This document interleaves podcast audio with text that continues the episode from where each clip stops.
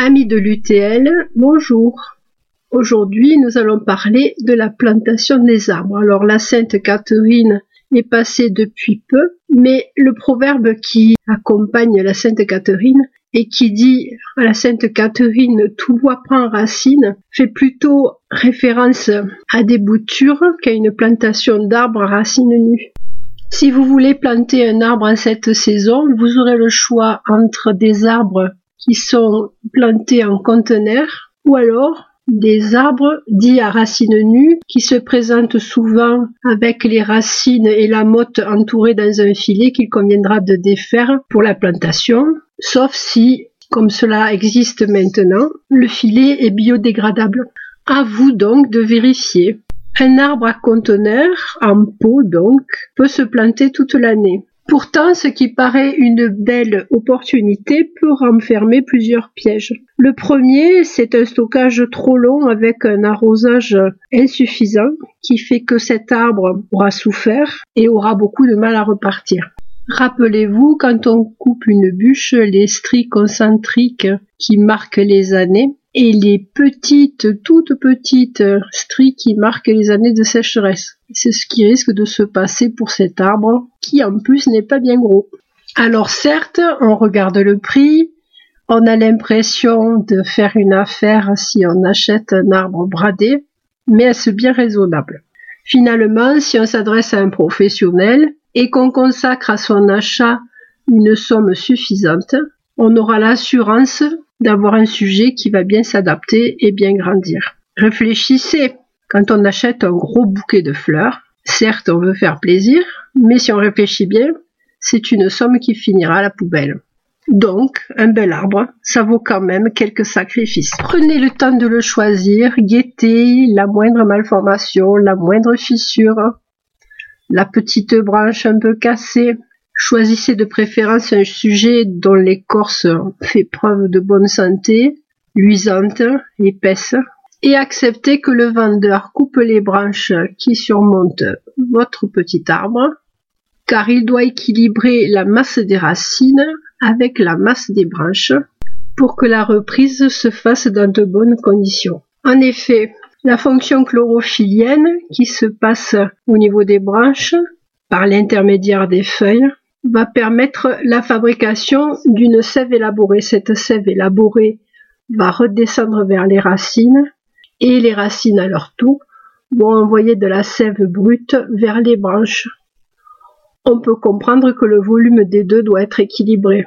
Cela explique aussi que quand les arbres sont soumis à des tailles trop drastiques, il y a dépérissement d'une partie des racines et ce qui cause la chute de certains gros sujets.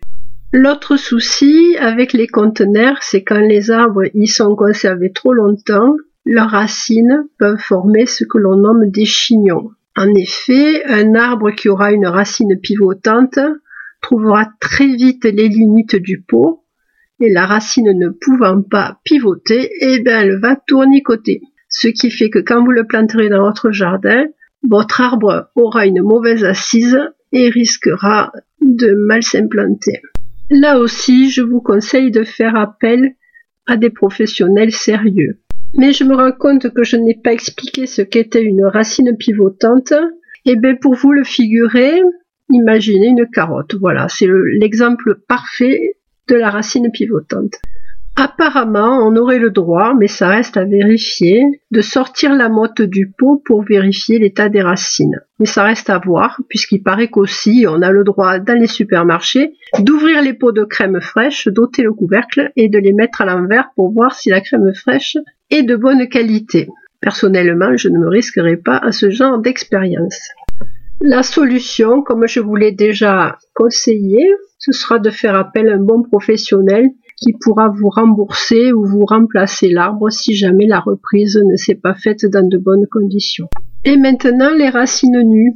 Alors si vous allez euh, chez un professionnel ou si vous avez affaire à un grossiste, vous allez avoir des arbres fraîchement déplantés qui vont être euh, extraits d'une terre qui sera comparable à la vôtre et peut-être moins chargée en terreau que la terre des conteneurs. Les racines au contact d'une terre contenant de l'argile vont rester fraîches Et pour conserver cette terre autour des racines, il y a le fameux filet dont je vous ai déjà parlé, que l'on appelle tontine. La plantation, maintenant, choisissez un jour où il ne gèle pas. Les racines ont horreur de ça. Et si vous déballez la tontine, ne laissez pas non plus les racines trop longtemps à la lumière. Elles ne sont pas programmées pour, et cela pourrait ralentir la reprise de l'arbre. Attention aussi sur le choix des sujets. On a souvent des coups de cœur pour des arbres qui malheureusement deviennent trop grands. Donc tenez compte de la hauteur finale de votre arbre et surtout de sa largeur. C'est quelque chose qu'on oublie et c'est bien dommage parce que cela oblige après à restreindre des sujets et à abîmer leur silhouette. Si vous installez un arbre fruitier, pensez que l'exposition à l'est n'est pas favorable. En effet, quand les fleurs ont gelé pendant la nuit, le premier soleil du matin va faire loupe sur les petits grains de glace en train de se transformer en eau et les fleurs vont être brûlées. C'est en effet plus le dégel que le gel qui provoque des dégâts sur les floraisons quand elles sont précoces. Certains arbres vont aimer être maltraités. C'est le cas des amandiers qui ont besoin d'être dans les courants d'air pour pouvoir être bien pollinisés. C'est une adaptation aux régions où ils sont installés de préférence et qui sont particulièrement venteuses. Parlons pollinisation. Si vous avez la chance d'être dans un quartier débordant d'arbres fruitiers, vous n'aurez sans doute pas de problème si vous plantez un seul individu, un seul pommier ou un seul cerisier. Par contre, si vous êtes isolé, pensez à planter deux individus compatibles. Là, vous aurez peut-être besoin soit de prendre des renseignements sur les sites de jardinage, soit de vous renseigner auprès de votre pépiniériste pour faire au mieux. Il existe des variétés autofertiles. C'est normalement mentionné sur l'étiquette. Les abricotiers sont souvent auto-fertiles. Il existe aussi des petits arbres d'ornement qui vont être de bons pollinisateurs pour vos arbres. Euh, les pommiers d'ornement, par exemple, peuvent tout à fait polliniser des sujets plus grands. Euh, certains petits euh, pêchers ou abricotiers à fleurs pourront remplir ce même rôle, tout en tenant beaucoup moins de place. Les porte-greffes sont aussi importants ils vont permettre de réguler la taille définitive des arbres. C'est le cas des pommiers, par exemple, qui sont souvent greffés sur des porte-greffes au nom de code M106. On est presque dans OSS 117 qui permet d'avoir des arbres de moyen développement adaptés au jardin actuel, contrairement aux immenses monuments que l'on voit quelquefois dans les vergers où pèsent les vaches. Et il existe aussi des porte-greffes nanifiants quand on veut avoir des arbres en palmette, M109 si je me souviens bien, qui réduisent l'arbre à des toutes petites dimensions. Les porte-greffes vont également permettre une bonne adaptation au terrain. En général, ce qu'on trouve dans le commerce sont adaptés à un éventail de terrain assez important. Mais bon, le terrain moyen, ce n'est pas forcément le terrain de votre jardin. Donc, une fois de plus, faites appel à un bon professionnel. Et s'il cultive ces arbres tout près de chez vous, vous aurez l'assurance non seulement que les arbres sont adaptés à un terrain semblable au vôtre, mais en plus au même climat. C'est ainsi que dans certaines régions, des pépiniéristes adaptent des érables à un climat chaud et sec, alors que c'est un arbre qui n'est absolument pas fait pour ce genre de climat. Donc les porte-greffes vont être importants pour les arbres fruitiers et les rosiers, qui sont d'ailleurs de la même famille. Par contre, si vous adoptez un autre arbre, euh, vérifiez s'il est adapté à votre terrain, c'est-à-dire s'il supporte le calcaire, si jamais votre terrain l'est, ou s'il a besoin d'acidité. Vérifiez également la petite mention qui indique quelle exposition est la plus favorable. Soleil, ombre, mi-ombre. Attention, puisque les étés deviennent très chauds, ce sera peut-être des choses à modifier. Les petites étiquettes en latin ne sont pas à négliger. Alors même si on n'a pas fait euh, latin dans sa jeunesse, certains termes sont faciles à déchiffrer. Si vous avez Mexicana, quelque chose qui est originaire du Mexique, vous avez toutes les chances pour que ça supporte bien la chaleur.